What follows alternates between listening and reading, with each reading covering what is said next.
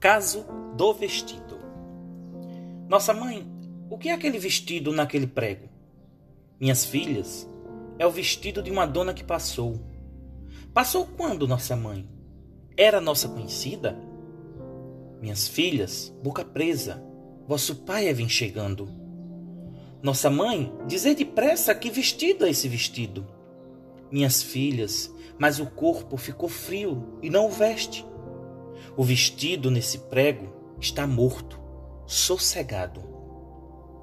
Nossa mãe é esse vestido, tanta renda, esse segredo. Minhas filhas, escutai palavras de minha boca. Era uma dona de longe, vosso pai namorou-se e ficou tão, tão transtornado, se perdeu tanto de nós, se afastou de toda a vida, se fechou, se devorou, chorou no pranto de carne, bebeu, brigou, me bateu, me deixou com vosso berço, foi para a dona de longe, mas a dona não ligou. Em vão o pai implorou. Dava polis, fazenda, dava carro, dava ouro, beberia seu sobejo, lamberia seu sapato mas a dona nem ligou. Então vosso pai, irado, me pediu que lhe pedisse a essa dona tão perversa que tivesse paciência e fosse dormir com ele. Nossa mãe, por que chorais? Nosso lenço vos cedemos. Minhas filhas, vosso pai chega ao pátio, disfarcemos. Nossa mãe, não escutamos pisar de pé no degrau. Minhas filhas, procurei aquela mulher do demo e lhe roguei que aplacasse de meu marido à vontade. Eu não amo teu marido, me falou ela se rindo. Mas posso ficar com ele, se a senhora fizer gosto. Só para lhe satisfazer, não por mim. Não quero homem.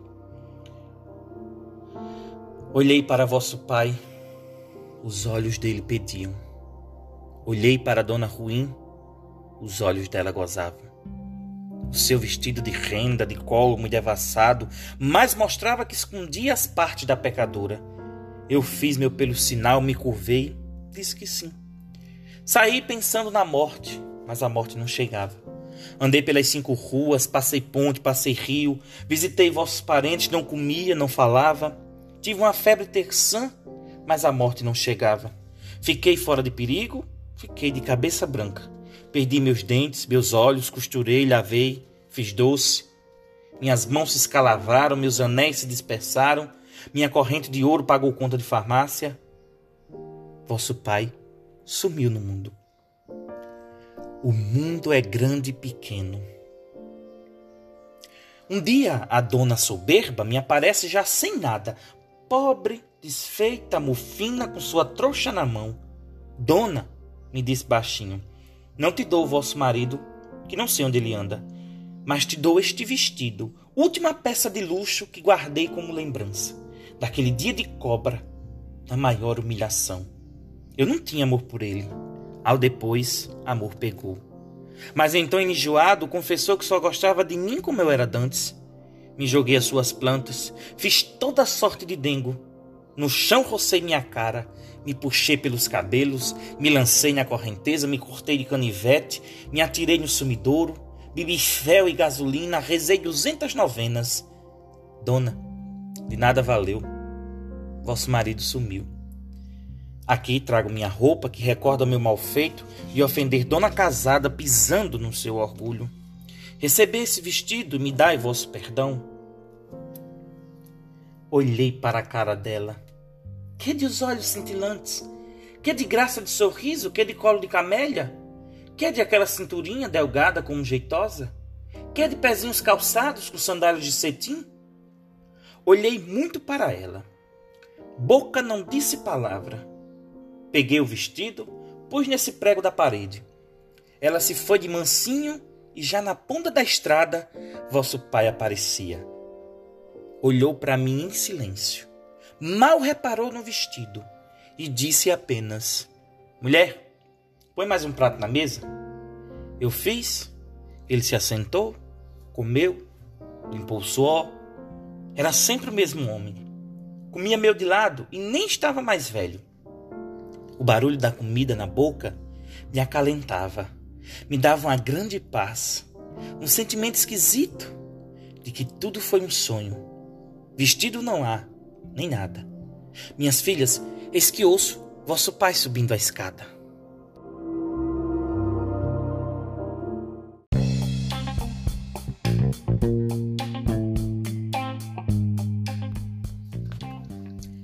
A primeira palavra do poema que compõe o seu título é exemplo puro da poesia drummondiana.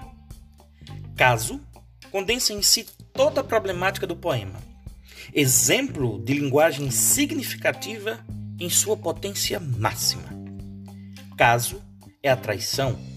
Caso é o romance fajuto, sem amor, uma aventura. Caso é o ocorrido. Caso é o desdém da mulher traída. O poema trata não do fato em si, a traição. Vai muito mais além. Os efeitos dessa ação é que são observados, analisados, metaforizados, ressignificados.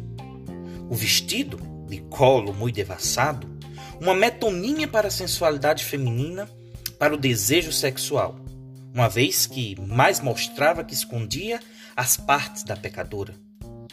Também é um troféu caso do vestido é mais sobre amor do que traição.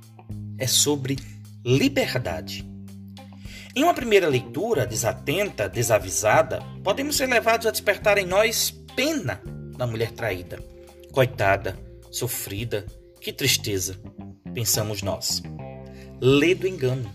Aqui essa mulher é forte, segura, a encarnação da força feminina que é só amor.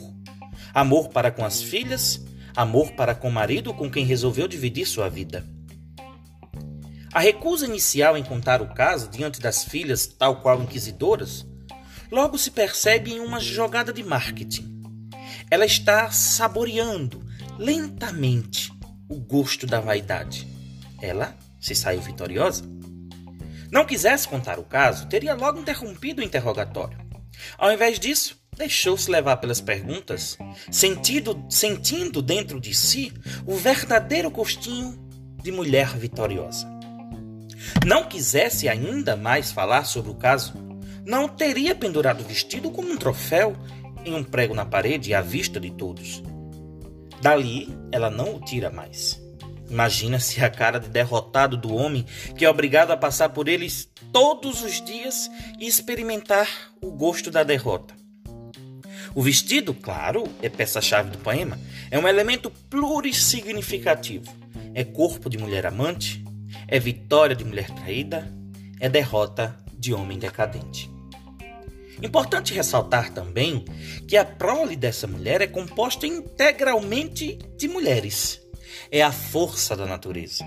As filhas pensam que encurralaram a mãe diante da curiosidade exacerbada.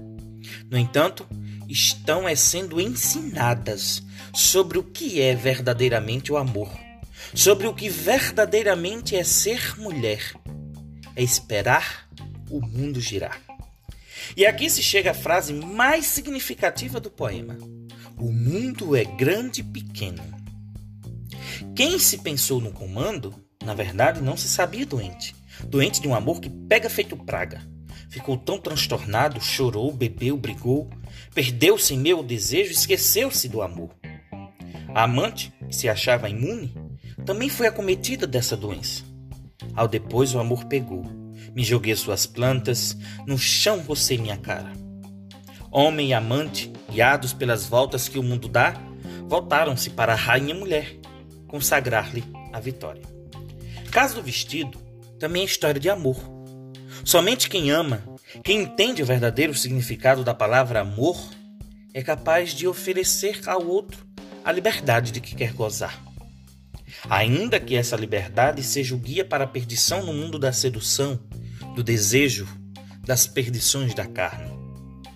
Somente quem dá ao outro a liberdade de que necessita é capaz de, no final, sentir um sentimento esquisito, um misto de orgulho, ironia soberba e vitória. A vingança é mesmo um prato que se come frio. Viva a poesia!